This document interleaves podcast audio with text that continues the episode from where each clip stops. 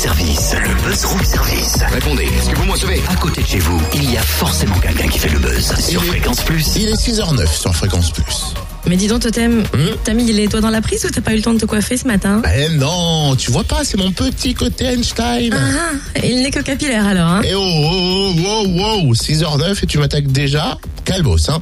En fait, c'est surtout un clin d'œil au magicien humoriste Eric Antoine. Ah bah là, je te crois plus volontiers, tu vois Bah tiens, dès, dès qu'on dit Eric Antoine, toi t'es électrisé de toute façon. hein. Complètement. Ses allures de savant fou cachent un humour grinçant et des tours pas toujours innocents et carrément dément. Encore plus démentiel et démesuré dans son nouveau spectacle, Un Magique Délirium, à découvrir au Zénith de Dijon ce samedi. Un spectacle qu'il a notamment conçu avec son épouse qui l'accompagne sur scène. C'est elle, Bernard, son assistant vêtu de noir qui se croit invisible. Est-ce que c'est un plus, Eric Antoine, de collaborer avec quelqu'un qui vous connaît aussi bien Oui, c'est un plus. Et puis, comme d'habitude, toute qualité, il y a son défaut. Ce qui est merveilleux, c'est que c'est quand même un, métier un peu solitaire, surtout maintenant dans la période de, tournée, puisqu'on on passe d'une salle à l'autre, d'une ville à l'autre, et puis le soir, en général, on est, tout seul dans sa chambre d'hôtel, alors qu'on vient de passer un moment avec 2000, 3000, 5000 personnes. Et donc, il y a une espèce de, de solitude et d'isolement. On est loin de sa famille, de ses enfants. C'est beau et en même temps compliqué. Et, mais, et c'est un vrai sacerdoce, en fait, cette, vie de tournée. Et le fait de travailler avec mon épouse, bah, c'est merveilleux parce que cette solitude est brisée.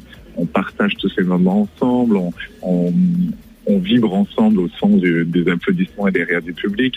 Et, et puis ensuite, il y, a, quelque chose de, de très profond, de, du fait d'écrire ensemble, de vivre ensemble, de faire des enfants ensemble. On est, euh, c'est, mon âme sœur, voilà. Je- c'est la première fois que j'utilise ces deux mots.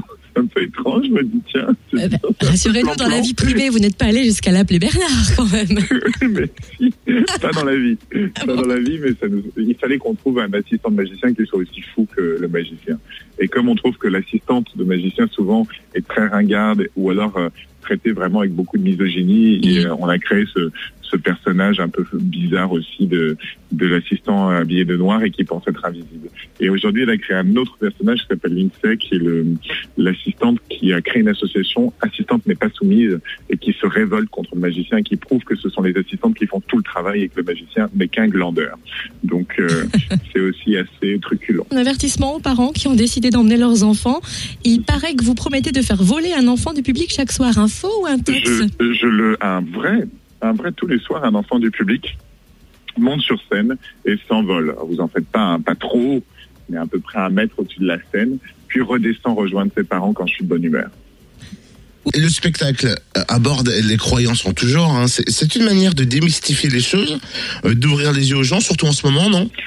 Bah, écoutez, c'est vrai que c'est les événements et cette terreur et cette angoisse euh, par ces petits groupuscules de de gens, pour moi, qui sont euh, en plus d'être quelque part le mal incarné, c'est aussi l'imbécilité incarnée, c'est-à-dire que c'est vraiment des gens qui sont hyper influençables, qui euh, ont finalement eu peu accès à la culture, peu accès à la littérature, à l'écriture, qui sont quasiment analphabètes. Enfin, il y a vraiment un terrain comme ça. La, bêtise vient quand même euh, euh, nourrir la méchanceté euh, de manière quotidienne.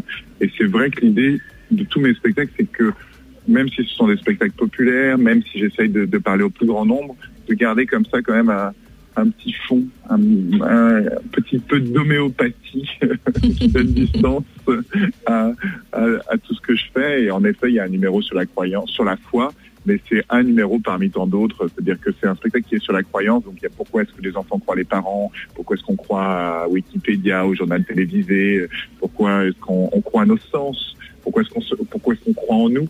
Et donc euh, chacun de ces thèmes est le sujet à un numéro.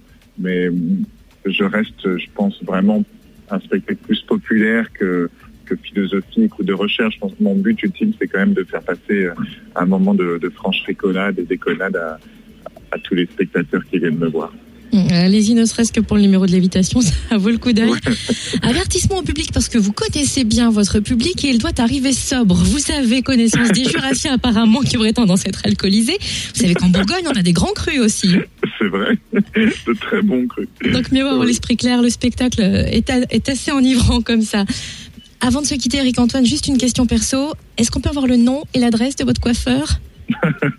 Il n'y en a pas, c'est une érection capillaire, c'est Ah, tout à fait d'accord. naturel.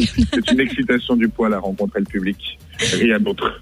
Alors, si vous voulez voir son poil capillaire se hérisser, si vous voulez se découvrir, capillaire, c'est très ça. bien. Si vous voulez découvrir, il est en forme. Hein si vous voulez découvrir ces nouvelles expériences, notamment son numéro Et le truc, c'est unique, que ça s'arrête jamais, quoi. Ah, on a l'impression que c'est tout le temps. c'est vrai. si vous voulez découvrir son numéro unique de lévitation, je dis bien unique, rendez-vous samedi dès 20h au Zénith de Dijon.